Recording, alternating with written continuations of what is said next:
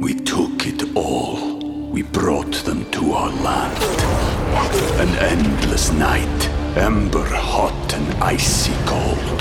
The rage of the earth. We made this curse.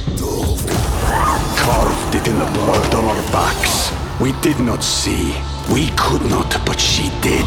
And in the end, What will I become? Senwa Saga. Hellblade 2. Play it now with Game Pass. TBS ポッドキャスト。さあここから私歌丸がランダムに決まった最新映画を自腹で鑑賞し評論する週刊映画辞表ムービーウォッチメン。今夜扱うのは日本では10月6日から劇場公開されているこの作品「イコライザー・ザ・ファイナル」デンゼル・ワシントン演じるロバート・マッコールさんがこの世にはびこる悪を裁いていく人気アクション「イコライザー」シリーズ第3作。イタリアのシチリアでとある仕事をこなしたマッコールさんだったがその際大怪我が多いアマルフィの田舎町にたどり着く。町の人たちと親しくなっていくが町の平和を脅かすイタリアンマフィアの存在を知るやっと見つけた居場所を守るためマッコールさんは再びイコライザーとなる。デンゼル・ワシントンのほか CIA エージェントコリンズ役でダコタ・ファニングが、えマイ・ボディーガード以来ねデンゼル・ワシントンとの共演となっております。監督は過去2作を引き続きアントワン・フークワさんが務められました。ということでイコライザーシリーズもう見たよというリスナーの皆様ウォッチメンからの監視報告メールでたくさんいただいております。皆さんありがとうございます。メールの量は多い。まあ、この番組でもね特集をやったりしてますしまあなんていうかなみんな大好きイコライザーというかみんな大好きロバート・マッコールさんというのがありますんでね、えーまあ、この番組聞いてるような方行かれる方多かったんじゃないでしょうか、えー賛否の比率は褒める意見が8割強。ね。まあロバート・マッコールさんね。ロバート・マッコールさんが出てればね、それはね、もうそれでいいっていうことがあるかもしれません。主な褒める意見は、今回も相変わらず最高、マッコールさんの暴力がエスエスカレートしていて、ドン引きしつつも留飲が下がった。イタリアの景観も美しい、続編がもっと見たい、でもこれで終わりというのも悪くない、などいろんな意見ありました。一方、否定的な意見は、相手が弱すぎるし、殺し方のバリエーションが少なく物足りない、前作までの良かったところが失われている。まあ、その、マッコールさんの強さに対して、もう相対的にどこまでやれば強いかっていうのはもう分かんないですんでね。前回のね、あの同僚対決、2の同僚対決も、別に同僚をそんなに脅かしてないからね。あんまりそのマッコロさんの強さの総量に対してはもう強い弱いはあまり関係ない気もしなくもないが。さあということで皆さんすごくねいい感想をいただいててねいっぱいご紹介したいんですよ。ラジオネーム飯倉さん。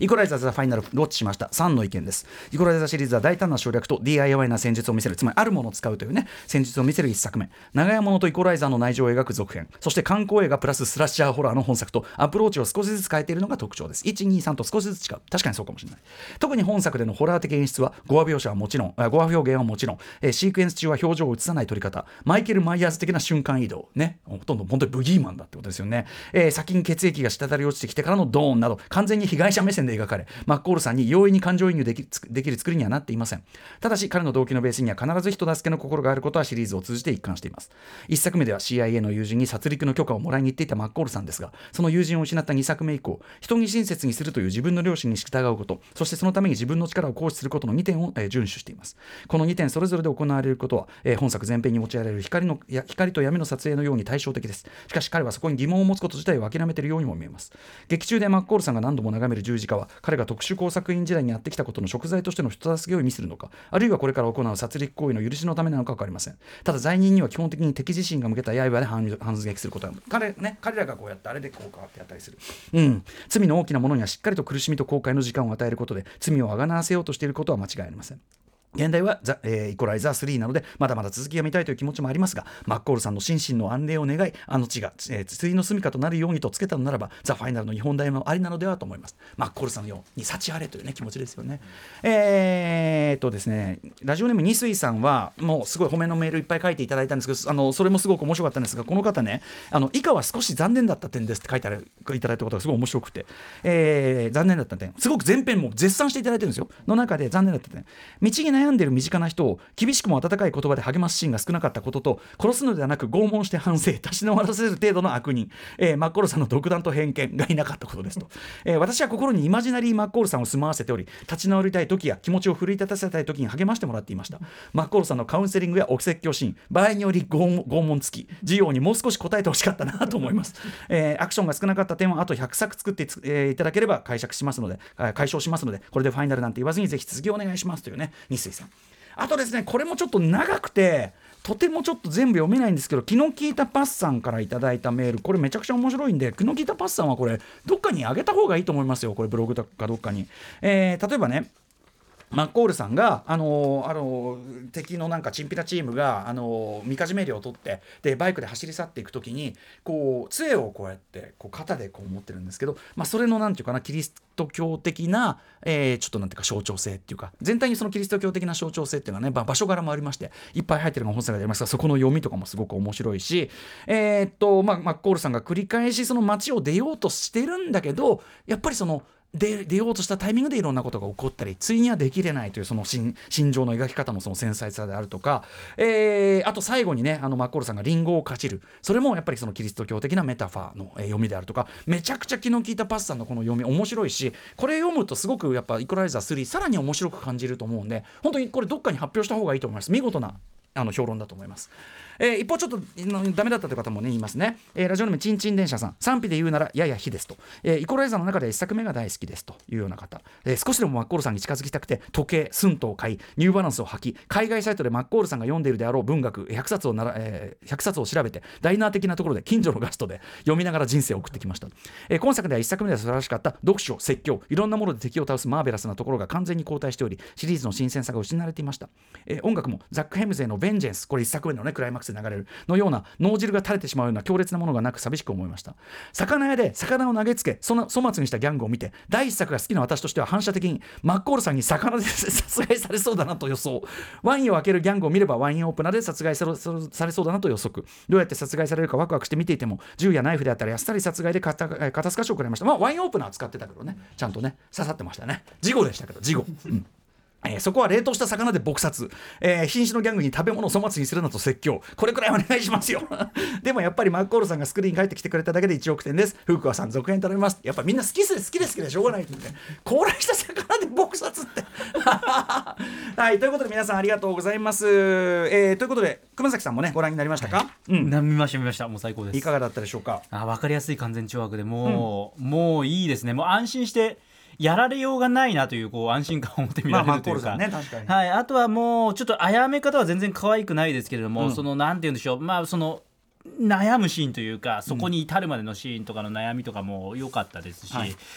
まあ個人的にはその痛めギャングに痛めつけられてる、まあ、あの子供がいる家族、んうん。もうあの人たちがもうかわいそうでかわいそうで致し方なかったので、はいうんうん。まあ、マッコールさんちょっともうちょっと早くやっちゃってよみたいなことを思いながらもただもうここでやっちゃったらもう時間も短くなっちゃうしみたいなうんところも思いながら。でも2時間弱ぐらいですかね、はい2時間弱ぐらいもうあっという間にうん。一気にもう最後のこうグッと上がるシーンも含めて。うんうん楽しかったし最高ですし続編も見たい、これだけこう、なんていうかな勧善懲悪がガシッとある作品って、うん。今時のエンターテインメントだと珍しいぐらいですよね本当にね。ド直球の勧善ドですよね。直球の勧善でこれぞまさにそのあのアントワン・フークア節というところがありますね監督のね、はい、えー熊崎さんありがとうございました。ということで早速ですが私イコライザー・ザ・ファイナル、えー私も、えー、と番組での特集用のために、えー、と試写で一足先にご拝見したのと、えー、 TOHOシネマズ日比谷の IMAX そして、えー、と T・ ジョイ・プリンス品川の IMAX でつい先ほど、えー計3回見てまいりました。まああの本作は別に IMAX カメラで撮影されたところがあったりする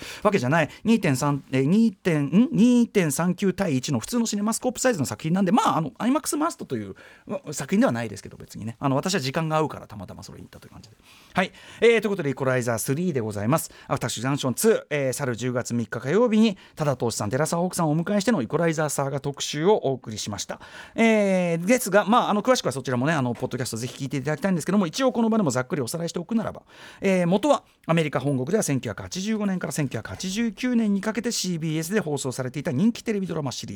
ーズ、えー主演はカルト映画「ウィッカーマン」でおなじみエドワード・ウッドワードさんと、えーで日本でも、えー90年代に「ザ・シークレット・ハンター」という、えー日本題で深夜にあのね多田さんたちによれば不定期にあのちょいちょい放送されていたということで僕これはちょっと見れてなかったんですが、えーそれに先立つ89年に「クライムシティ」という放題でスペシャル版が VHS で出ててこれはあの私の、えー、とうちのねソフソフト集とか歌屋にね、えーあったりしますけども。はい。えー要はこのですね、えー一見まあその非常におとなしい穏やかな中年初老の主人公が、えー世にはびこる悪とそれに泣かされる罪なき人々、えーまあ、その間にあるその不正義というのを正すべくすなわちイコライズすべく、えー昔取った絹塚 CIA で培った特殊技能で、えー、密かに悪人たちを抹殺していくという、まあ、闇の仕送人的なね、えー設定なわけですね。日本で言えば、まあ、必殺仕掛け人仕送人シリーズみたいなそういう設定フォーマットがあって。で、えーそのリブート映画化という。最初はラッセル・クロウ主演ポール・ハギス監督で企画が進んでいたリはしたこともあるらしいですが結果デンゼル・ワシントンが主役に決定して。でシックスティーン・ブロックとかメカニックなど、まあ、どこか70年代の香りが漂う、えー犯罪アクションものを手掛けてきたリチャード・ウェンクさんという方が、えーとまあ、デンゼル・ワシントン主演前提で脚本を改めて書いてと。でね、えー、と監督も結構二転三転しましてドライブのニコラス・ウィンディング・レフンとか猿の惑星ジェネシスのルパート・ワイヤットなどが候補になって二転三転した挙句、えー、と最終的にはデンゼル・ワシントン代表作の一つ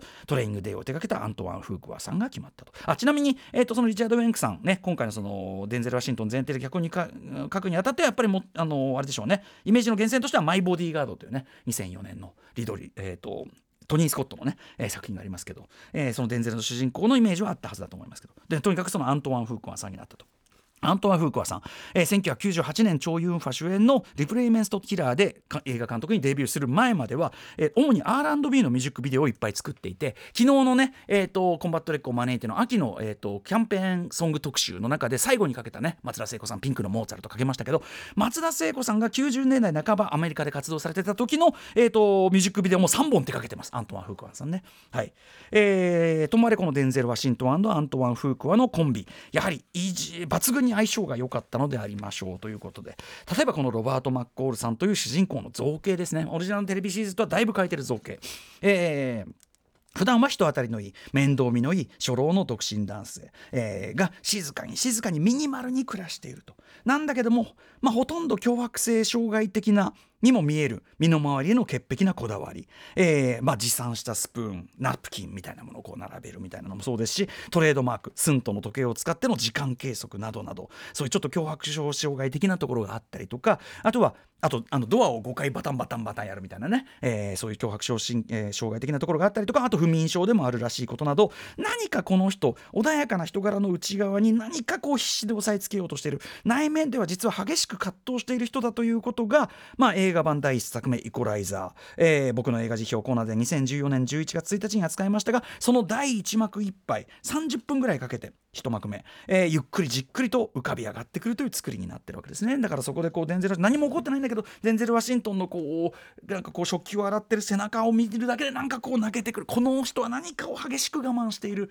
えー何か辛いことを耐えてるって感じがする。それがもう泣けてくるというね感じだったんですけども。で、えーそしてそのようにですね抑えて抑えて抑えて溜めて溜めて溜めてっていう作りだからこそついにやむにやまれず発動される主人公の能力その圧倒的な強さもっと言えば怖さ、えーそしてそれゆえのカタレシスというのがめちゃくちゃ際立つということにもなってるわけですよね。同時にそれはですね、えーアントワン・フークワンさんという監督まあ基本的にはあの職人的にいろんな企画をこう手掛けてる人なんだけどでもアントワン・フークワンさんのまあなんかこうエンターテインメントのあり方として、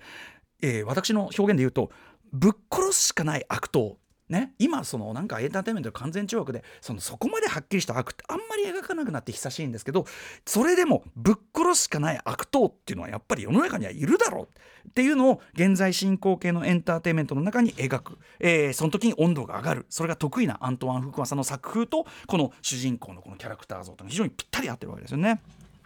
えーはっきり言ってこのデンゼル版のワッコールさんは、えー、こと強さという面に関して言えば先ほどもちょろっと言いましたけどおそらく映画史上最強。なんせですねどれだけ巨大な敵だろうととか組織だろうと彼の場合ですね倒せるか倒せないかは問題じゃないんですよね。問題は彼が、えー、とあいつらはやると決めるかどうかね。人生やるやらないでやると決めた方勇気ある人の物語みたいなそのロッキーのね小木正弘解説。こんな余計なこと言ってばいじゃないんだよ。えっとやると決めるかどうかが問題、えー彼がそうと決めたら結果は決まってるわけです。なので特に1作目で我々の度肝を抜いた作劇として、えー途中からはもうですね主人公が敵を倒すことそのものはですね以下略となっていくというね。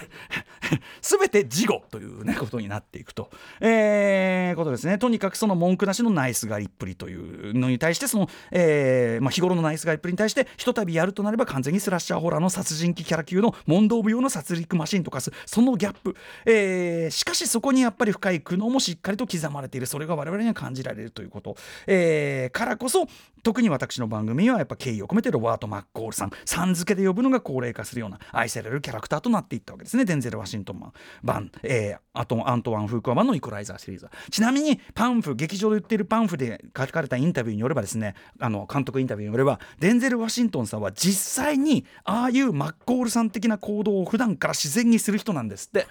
なんか道端にいるそのなんかホームレスの人とかそういう人にも車から降りてってなんかこうやって親切なことを自然にする人なんだってだから彼こそがやっぱりロバート・マッコールさんでもあるということなんですよね。はいでもっと言えばですねその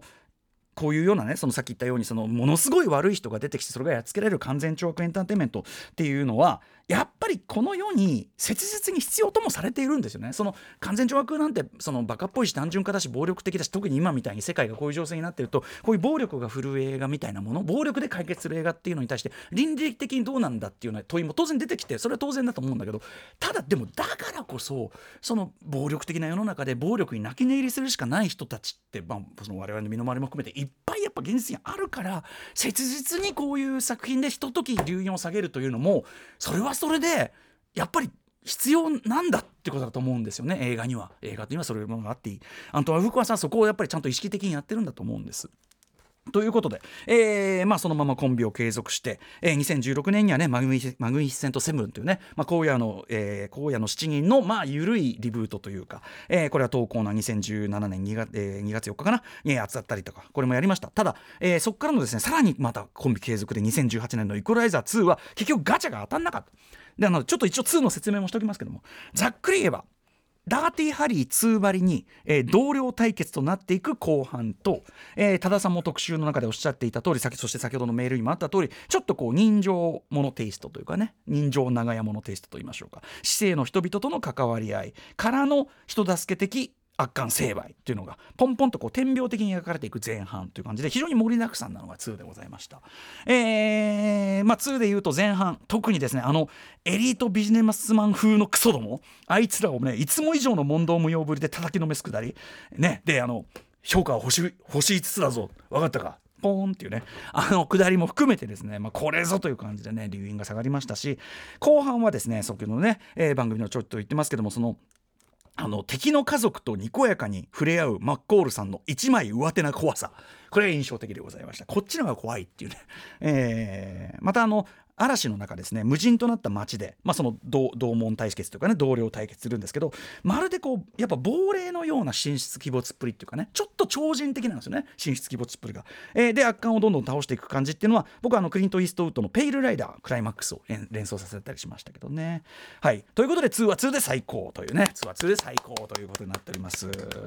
えー、でまあこの間もアントワン・フークワさん基本的には職人監督的スタンスで、まあ、例えばあのギルティのリメイク版とか、えー、いろいろ撮ってたりしてるんですけども、えー、一つちょっと重要だなと思うのがですね AppleTV プラスで配信しているウィル・スミス主演の「自由への道」というえっ、ー、とまあ言っちゃえばですねそれでも夜は明けるというね投稿な2014年3月15日にあ15日に扱ったそれでも夜は明けるかけるアポカリプトかける、えー、このアントワン・フークワさん大好きな黒澤明七人の侍クライマックスみたいなめちゃくちゃ味の濃い逃亡奴隷の、まあ、逃亡奴隷が、まあ、南北戦争にこう参加していくという、えー、作品なんですよね。えー、当然その、まあ、そんなその設定ですからぶっ殺すしかない悪だらけの作品です。もうもうあのそのなんていうの差別的な白人みたいなの出てくる作品多いですけど王子といえどこんなに本当に即ぶっ殺すしかねえやつしか出てこない作品もね珍しいかなって感じがしますけども、えー、特にこの作品ですね。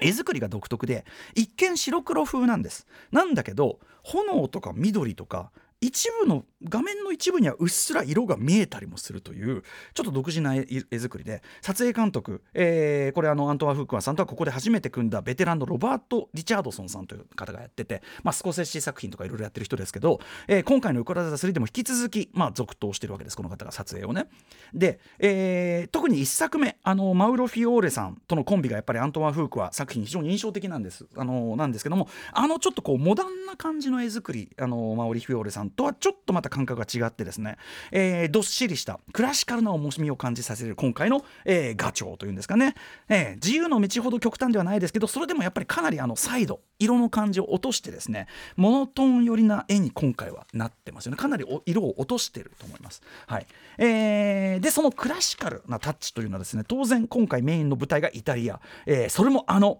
まあ、メインとなる舞台はあのアマルフィ海岸沿いの架空の町、えーということですよね。というゆえの狙いでもあるかと思うんです。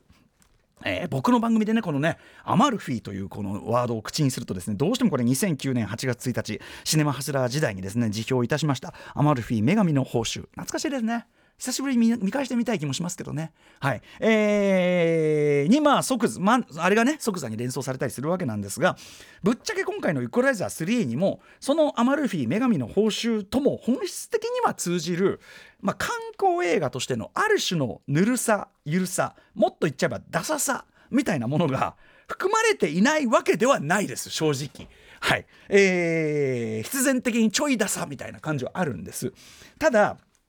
マッコールさんのですね、えーまあ、日常における穏やかな佇まいにはむしろあるいはイコライザーシリーズの非常に強いジャンル映画性ですね。先ほどから言ってる古き良きと言ってもよかろう大衆向け娯楽性みたいなものにはむしろこの観光映画としてのぬるさゆるさダサさよく似合うというかある程度必要なものですらあるという感じがしますねちょっとね、えーだからこそ先日の特集でも我々はこの調子で世界一周100話分ぐらいやってというふうにね、えー希望したわけでございます。実際、まあ、先ほどから言ってるようにその世界中どの町にもこういう悪徳というのははびこっているだろうしそれに泣かされ泣き寝入りするしかない人々というのもさらにさらにたくさんいるであろうわけなので、まあ、それを各地回ってちょっとこう流銀を下げていくっていうのもまあありではな,、ね、なしではないだろうって感じがするんです。ネタには困らないはずですね。はい。えー、マッコール役ねそこまで動かなきゃいけないわけじゃないんで全て事後なんであのーまあデンゼルさんどうすかって感じがしますけどね確かにね。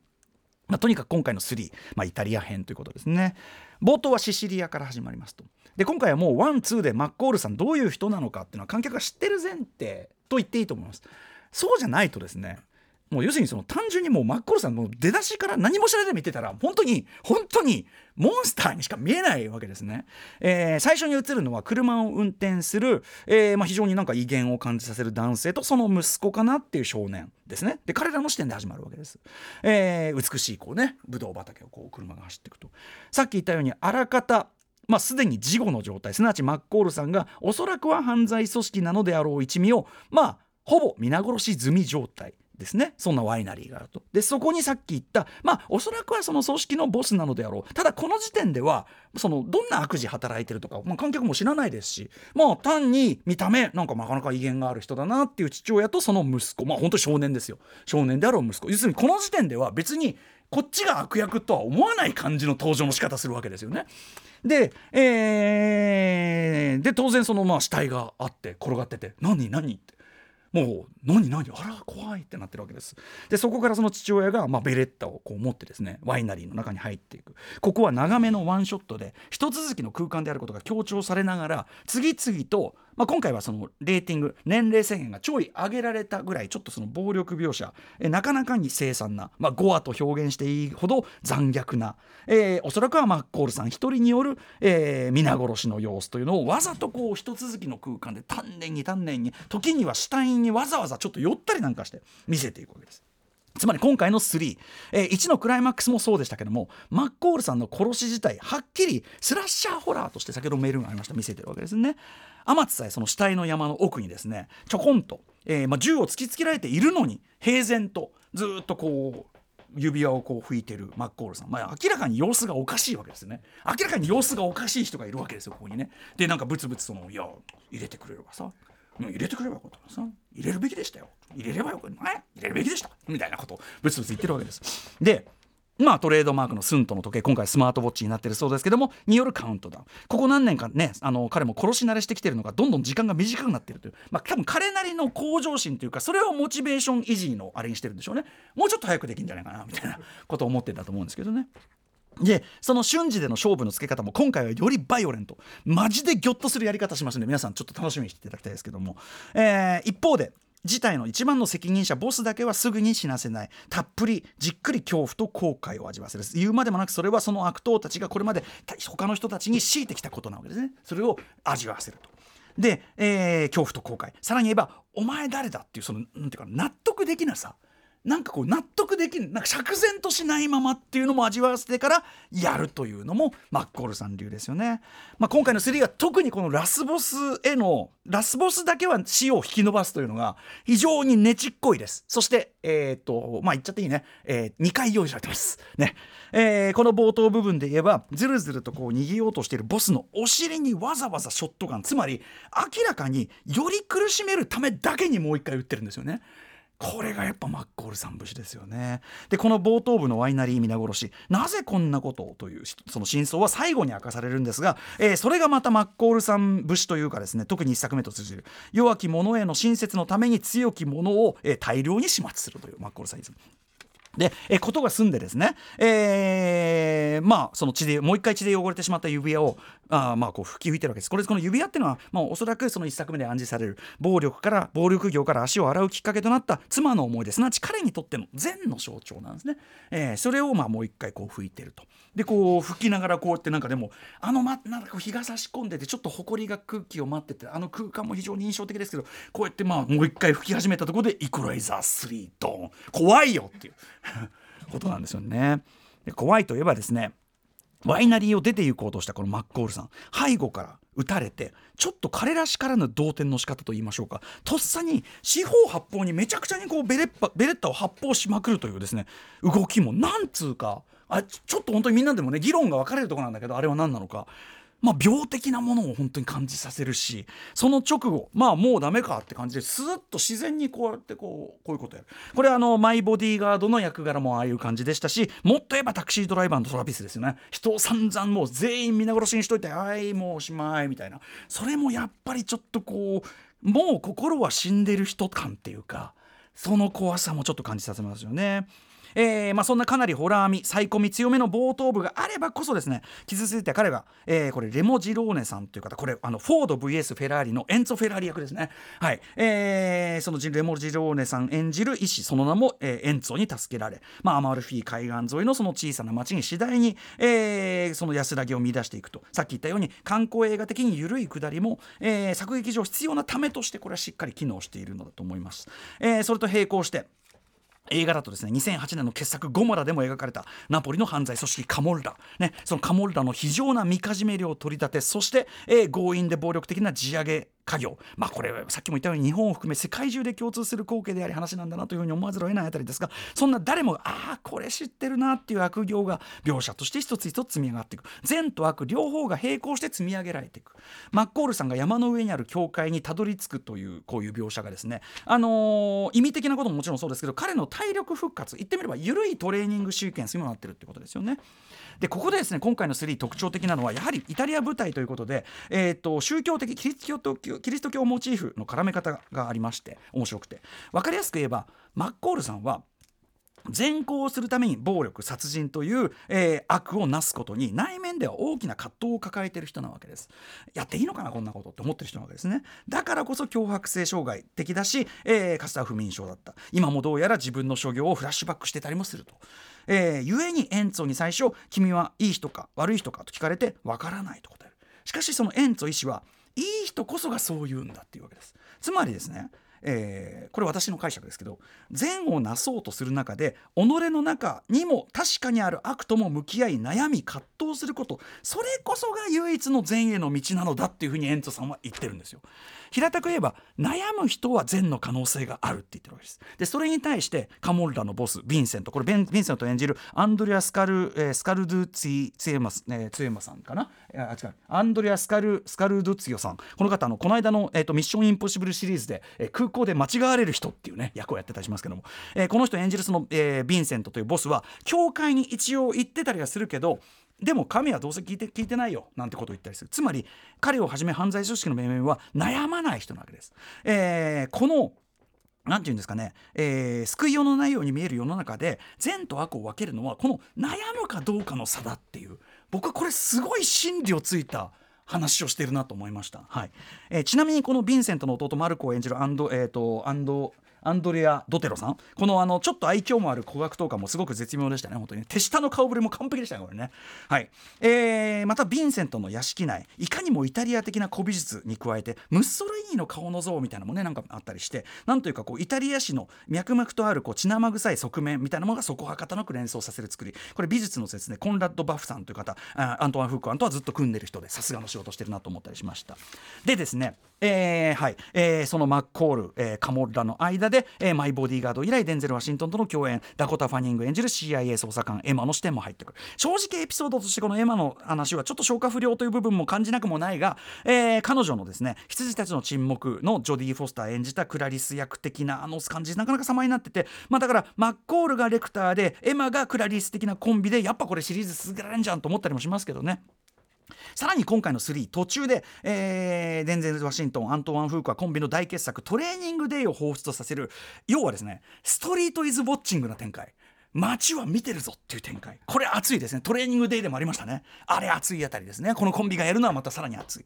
クライマックス。マッコールさんの残忍な手口とですね神出鬼没っぷりほとんど超常的にすら感じられる、えーさっき言ったように完全にスラッシャーホラーというかそこにイタリアンなテイストも加わりましてですねなんならジャンロ。な雰囲気も出てくる、えー実際あの天井のガラスを突き破ってドーンってとこは、まあ、サスペリアですねもうね。しかもそこにさらに一手間加えてもう完全にやりすぎてる。ねサスペリアぐらいな感じもする。その後の宗教的儀式との、えーとのまあそのなんていうかなカトリック的な儀式と、えー暴力その、えー殺人とのそのカットバックっていうのは言わずもがなゴッドファーザー的にもあったりする、えーアントワン・フーコアさんですね、えーギルティのリメイクの時もドア玉で地獄の黙示録オマージュをさらっとこう入れてきたりしていわゆるそのドスンとした名画の影響をジャンル映画の中にしれっと入れ込む感じっていうのが僕はもはやそのアントワン・フーカーさんの作風芸風のうちになってるなという感じもいたしました、えーラスボス殺しのね、えー、ねちっこさ今回最長でございますさっきも言いました。マッコールさんが歌ってるゴスペル「It Was the Blood」これあのデンジェル・ワシントンがアドリブで入れてるそうですね。ラスボス戦では必ず雨的なものが降ってるというのもシリーズ定番でございます。おそらくはその罪を洗い流すというような、えーニュアンスが入ってたりするんじゃないでしょうかね。これで終わり。ではとである必要は必ずしもない終わり方ではありますが今回の、えー3ただマッコールさんの先ほどから言ってる強迫性障害的な傾向がちょっと薄まったのかなと取れるようなひと仕掛けがある、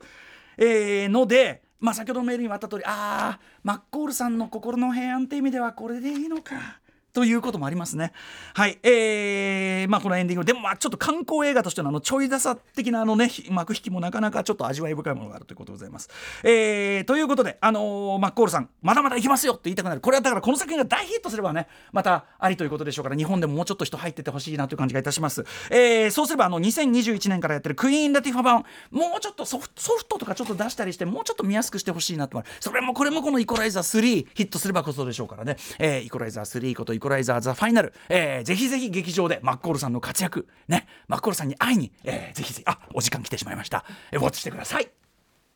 After Six Junction 2. さあということで来週のムービーウォッチ、えーウォッチメン、えっと、候補作品の9作品を発表していきますまず最初の候補はこちらキラーズ・オブ・ザ・フラワームーン。はい、スコセッシ最新作です。続いてはこちら。ザ・クリエイター創造者。はい、ギャレス・エドワーズ。久々っすね、これね。はい、大作でございます。3つ目はこちら。北極百貨店のコンシェルジュさん漫画の方はねこの番組でも紹介してそして、えっと、豆腐ビーチさんが音楽やってますねすごく絵面も良さそうめちゃくちゃ4つ目はこちらオペレーションフォーチュン先週1回当たってねガチャもう1回回しで外れちゃいましたガイ・リッチー最新作です5つ目キリエの歌岩井真司さん最新作でございます、えー、6つ目月、えー、石井優也さんの最新作です。7つ目。春画先生塩田明彦さんでございます、えー、8つ目。アンダーカレント今泉力也さん、えー、監督でございます。そして、えー、最後のはリスナーカプセルです。えー、クワエルグムさんです。来週歌村さんにウォッチしてほしい作品は執行部マイセルフです。自己承認欲求が極端に描かれて自分の体を壊してでも注目されたい願望を持つコメディーホラー、えー、傑作というのとは違うんだけどみんなで語りたくなるとても素晴らしい作品でした。ということではいありがとうございます。執行部 myself を入れた全9作品です。 Let's ガチャタイムえっ、と恒例の、えっと1回余計回しウクライナ人道支援用1万円プラスににちょっと今週はいプラス1万円ですね。勝手に加えまして私の持存で。ちょっとあの、えっとイスラエル・パレスチナ情勢のあれでちょっとあのガザ地区のあの人道支援のねあの今いろんな窓口ありますんでそこにもちょっと余計に1万円足したいと思います。ということでああれ？ああああやっちゃった。あ詰まった。大丈夫か？ああー 詰まった。詰まった。詰まったこれさ今さ、はい。あれ？多分2枚二枚連続でいっちゃったかも。ね、じゃあ2枚じゃなくてそのさ先に1枚誰か入れてた？いやいや2枚入れちゃった。入ってあ2枚入れちゃった。あーごめん。完全に壊しちゃった。えー、っとどうすか？うん。これ無理です。えー、っとまた後でやります。うん。放課後でやります。あ放課後っていうかあ、うん、後でやります。片付けます。すいません。After Six Junction We took it all. We brought them to our land. An endless night, ember hot and icy cold. The rage of the earth. We made this curse. Carved it in the blood on our backs. We did not see. We could not, but she did. And in the end, What will I become? Senwa Saga. Hellblade 2. Play it now with Game Pass.